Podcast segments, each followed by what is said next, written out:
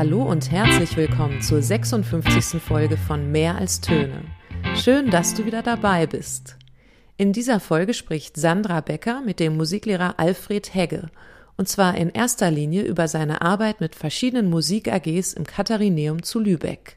Ihr Gespräch fand während einer Pause statt. Daher sind im Hintergrund immer wieder Jugendliche zu hören, die diese Zeit offensichtlich genossen haben.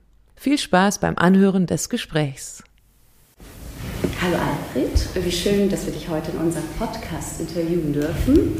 Wir freuen uns sehr, dich hier als Gast, aber hauptsächlich als Big Band Leiter begrüßen zu können und bevor wir mit unseren tiefgründigen Fragen beginnen, würden wir dich gerne näher kennenlernen.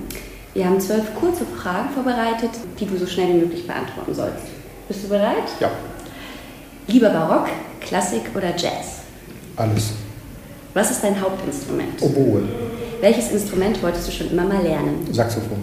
Spielst du lieber selbst in einer Band oder in einem Orchester oder leitest du lieber eine Gruppe an? Kann ich mich nicht entscheiden. Siehst du auch mal über musikalische Fehler, also über falsche Noten, falsche Rhythmen hinweg oder kontrollierst du alles ganz genau und bist erst zufrieden, wenn alles 100% stimmt? Der Ausdruck ist wichtig, der Spaß ist wichtig und da kann schon mal ein falscher Ton passieren. Die Trompete in deiner Big Band, auf die nicht zu verzichten ist, hat zum wiederholten Male die Noten vergessen. Was nun? Wirst du die Noten das nächste Mal kopieren oder hat der Schüler oder die Schülerin dann einfach Pech gehabt? Ich habe immer alle Noten bei. Wann ist deine Wunschprobezeit? Freitagnachmittag oder lieber wann anders? Wenn ja, wann? Hauptsache Probe. Wie sieht der ideale Probeort für dich aus? Hell, akustisch gut, genug Platz und genug Luft. Wie stellst du dir den idealen Auftrittsort vor? So, dass viele Leute gerne zuhören. Welches Stück wolltest du schon immer mal mit der Big Band spielen? Danny Bell Hall, Keep Holding On. Bist du lieber Solist oder spielst du lieber mit Tutti? Tutti. Ein Leben ohne Musik wäre? Nicht vorstellbar. Und ein Leben ohne Big Band wäre? Sehr traurig.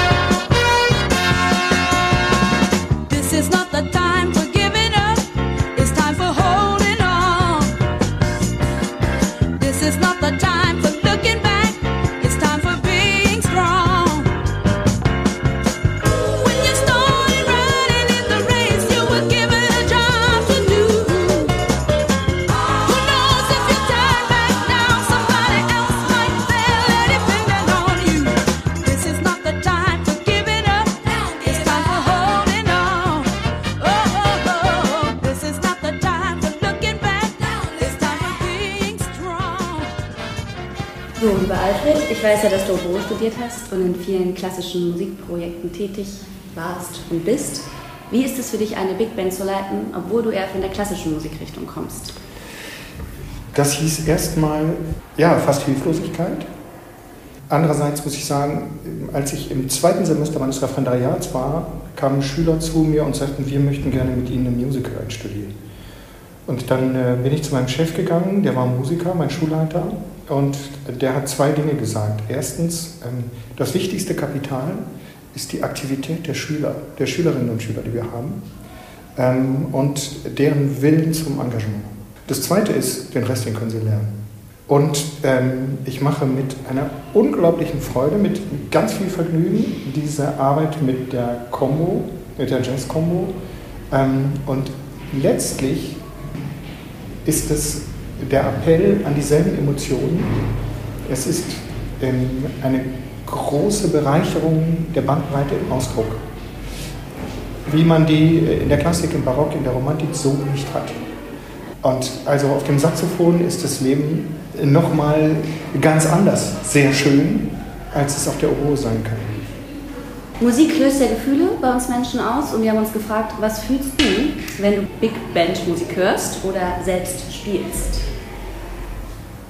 Freude, Hingabe, Konzentration, Glück, das Spielen im Ensemble, das Aufgehen im Tutti, das ist reines Vergnügen, reines Glück. Ja. Alfred, ich weiß ja, dass du nachmittags noch ganz oft in der Schule bist, da du viele AGs, unter anderem ja die Big Band leitest. Was sind denn für dich Merkmale für eine gute Probe? Wir müssen wirklich in den Flow kommen. Ich muss den Schülern jedes Mal, den Jugendlichen, den Schülerinnen und Schülern jedes Mal deutlich machen, dass wir an die Grenze unseres Leistungsvermögens gehen. Beim Chor ist das besonders am einfachsten, ähm, weil das nicht medial ist.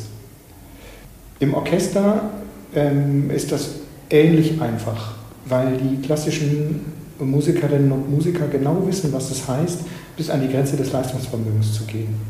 In der Jazz-Combo ist das so, dass die vom Leistungsspektrum her noch heterogener ist. Also da sind Leute die am Saxophon, die spielen sonst eigentlich nur Klarinette. Die nehmen das Saxophon nur einmal in der Woche in die Hand zur Probe. Wir müssen es trotzdem schaffen, an den Punkt des konzentrierten Glücks zu kommen. Also tatsächlich in den Flow zu kommen, dass wir die, äh, was Exaktheit des Zusammenspiels angeht, was die Dynamik angeht, ähm, Intonation natürlich, an die Grenze ihres Leistungsvermögens bringen und dabei ein sehr gutes Ergebnis kriegen.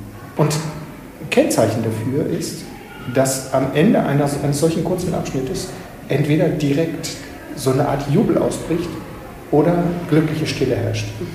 Erlebst du das oft? Oft genug. Wie würdest du für dich eine gute Unterrichtsatmosphäre definieren? Partnerschaftlich, Interesse auf allen Seiten, das Interesse meinerseits am Stoff, vor allem aber an den Jugendlichen, am Lernfortschritt und die intrinsische Motivation äh, der Jugendlichen, wirklich was wissen zu wollen.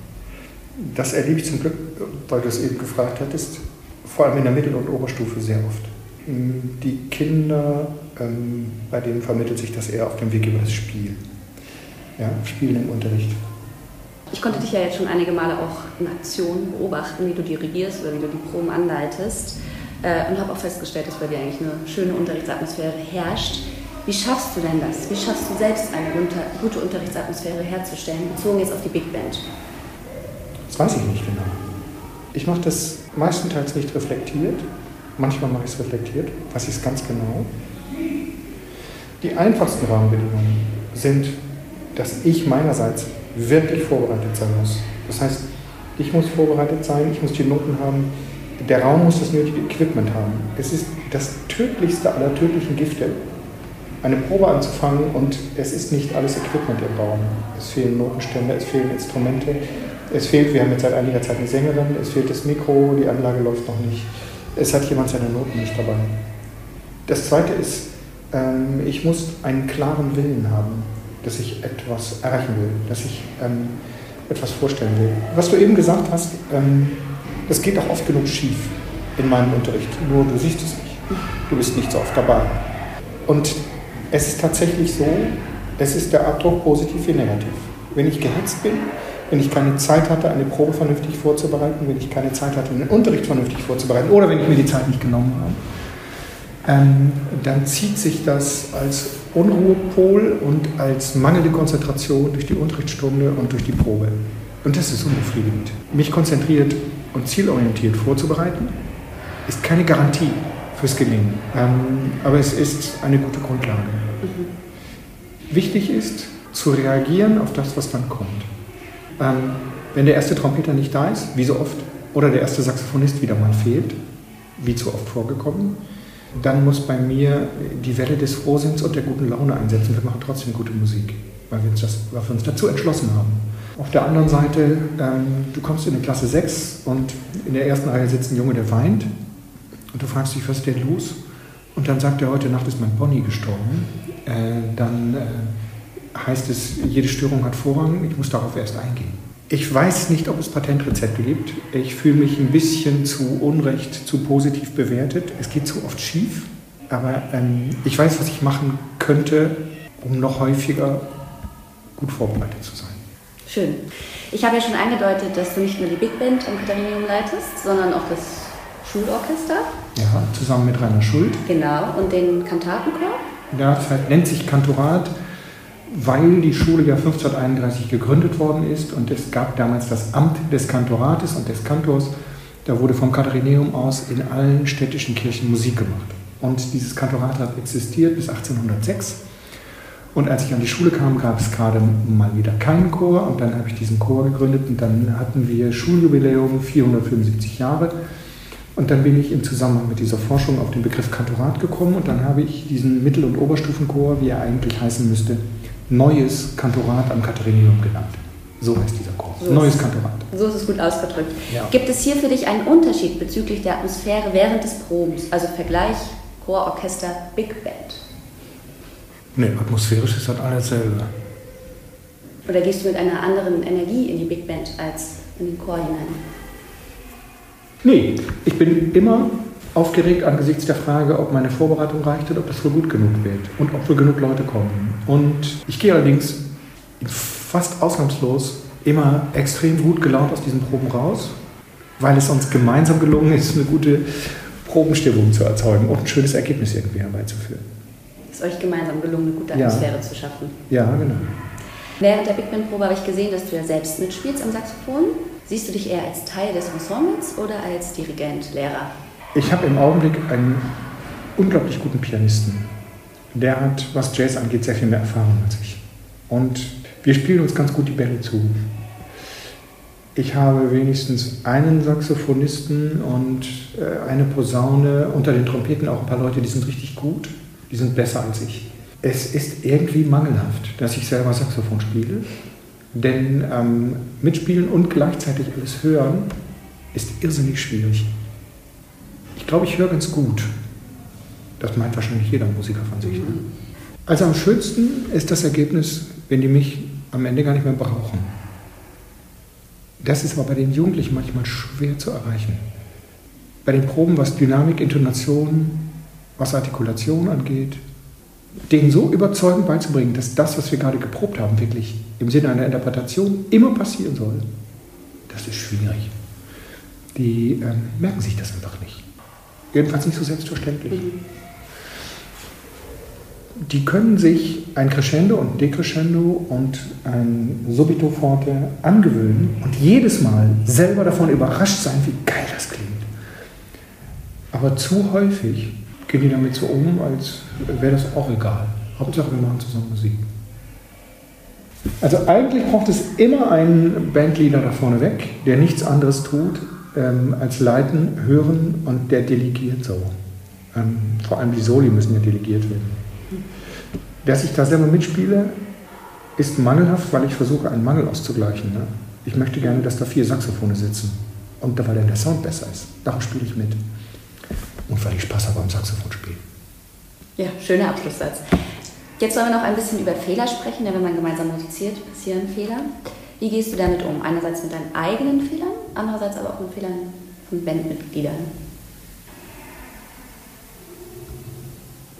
Mit Humor, mit Lachen, mit Barmherzigkeit, mit Großzügigkeit. Ähm, anders geht es überhaupt nicht.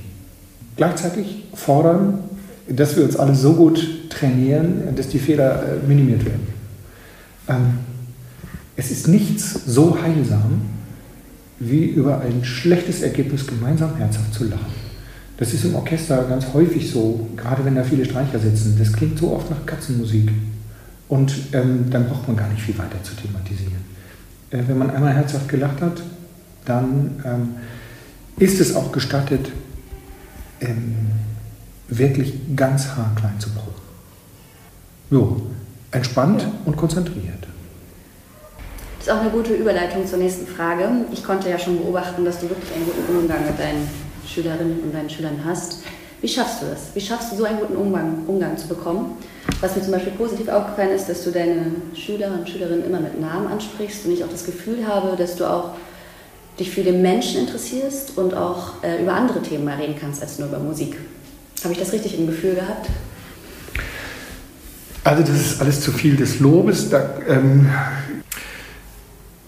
ich kann nicht durch diese Schule gehen, ohne mich daran zu erinnern, was ich mit diesen Jugendlichen, die ich da treffe, mit den Mädchen und Jungen, was ich mit denen alles schon erlebt habe. Ähm, ich bin häufig, so oft es ging, mit denen unterwegs gewesen auf Probenfahrten ähm, oder auf Projektfahrten. Und äh, man lernt sich ja doch kennen. Das sind ja alles Individuen. Ne? Das Einzige, was uns trennt, ist das Lebensalter und die Erfahrung. Ich zoll das mal von der anderen Seite auf. Es kommt meinerseits immer wieder zu großen Enttäuschungen, wenn am Ende einer Schulzeit in der Abi-Zeitung steht, ähm, alles große Verarsche, ich habe doch nie was geleistet ähm, von Schülerseite. Und wenn ich dann vorher mit Jugendlichen darüber debattiert habe, wie ich deren Leistung einschätze, denn das muss ich ja tun, und die äh, behauptet haben, sie hätten garantiert immer gut mitgearbeitet und immer ihre Hausaufgaben gehabt, sie hätten immer alles gewusst und ich hätte das nur nicht wahrgenommen. Wenn ich dann nachher in der Abi-Zeitung lesen muss, äh, Leute Hausaufgaben völlig überbewertet äh, von derselben Person, ich habe in der ganzen Oberstufenzeit nicht einmal Hausaufgaben gemacht, dann fühle ich mich richtig verarscht. Und dann ich, äh, bin, ich, bin ich richtig verletzt und gekränkt weil ich gedacht habe, wir könnten zusammenarbeiten wie Partner am Bildungsprojekt der Heranwachsenden. Das ist sehr selten, aber das passiert. Und die Tatsache, dass das so selten ist, zeigt, dass viele der Jugendlichen mein Bemühen verstehen. Dass ich nichts anderes sein möchte als derjenige, der gerade von einer Sache oder von einer Arbeitstechnik vielleicht ein bisschen mehr Arbeit und ein bisschen mehr Ahnung hat und ein bisschen mehr Erfahrung. Aber im Prinzip widmen wir uns dem Projekt Bildung und soziales Miteinander auf Augenhöhe. Anders geht es nicht. Letzte Frage, schwierige Frage. Was ist für dich musikalische Qualität? Erstmal stimmt das Handwerkszeug. Intonation, ähm, der Wille zum Ausdruck und dann die Stimmigkeit dessen, was da verkauft werden soll. Wir haben diverse Male Musicals aufgeführt. Ähm, wenn ich jetzt zwei oder drei Stücke als Beispiel nenne, wir haben so ein ganz politisches Stück, das heißt Urinetown. Habe ich zweimal gemacht innerhalb der letzten 20 Jahre. Ich habe zweimal an der TEFKA aufgeführt, einstudiert und aufgeführt mit dem Ensemble. Und ähm, es bleibt, also hier in der Schule bleibt es Schulmusik. Ich mache äh, Musik mit heranwachsenden Laien. Da kann es dann schon mal sein, dass irgendwas nicht stimmt da ist dann tatsächlich das Engagement und die Authentizität dessen, was da geboten wird, das Allerwichtigste. Wenn es gerade im Bereich Musiktheater uns gelingt, einen Chor so weit zu bringen, dass er als ganzer Chor eine Rolle wahrnimmt. Es gibt in dem Stück Urinetown so einen pseudosozialistischen Kampfmarsch. Ja? Es geht um Freiheit, Freiheit, alle sind frei, dabei, mit und so weiter. Ähm, wenn die das wirklich über die Rampe bringen, dass man meint, die verlassen jetzt gleich die Order des Katharineums und machen eine Revolution, dann ist das obergenial. Wenn die beim Weihnachtskonzert in St. Ägidien einen romantischen Satz von Maria durch einen Dornwald singen und die verklingen in einem sauberen Pianissimo. Und das ist mit dem Schulchor möglich. Da bin ich irrsinnig glücklich. Ne? Ja, wenn wir das schaffen, das Beste zu bieten, was die können. Und das ist bei den Profis was ganz anderes als bei uns, bei unseren Jugendlichen. Da bin ich glücklich. Ne? Und dann sind wir wieder das, wo ich eigentlich hin wollte. Ne? Dann sind wir Partner im Interesse der Aufgabe und im Interesse der, des Projektes. Größtmögliche Bildung, gemeinschaftliches Engagement. Kann das als Schlusswort stehen bleiben? Das kann als Schlusswort stehen bleiben. Danke, Alfred.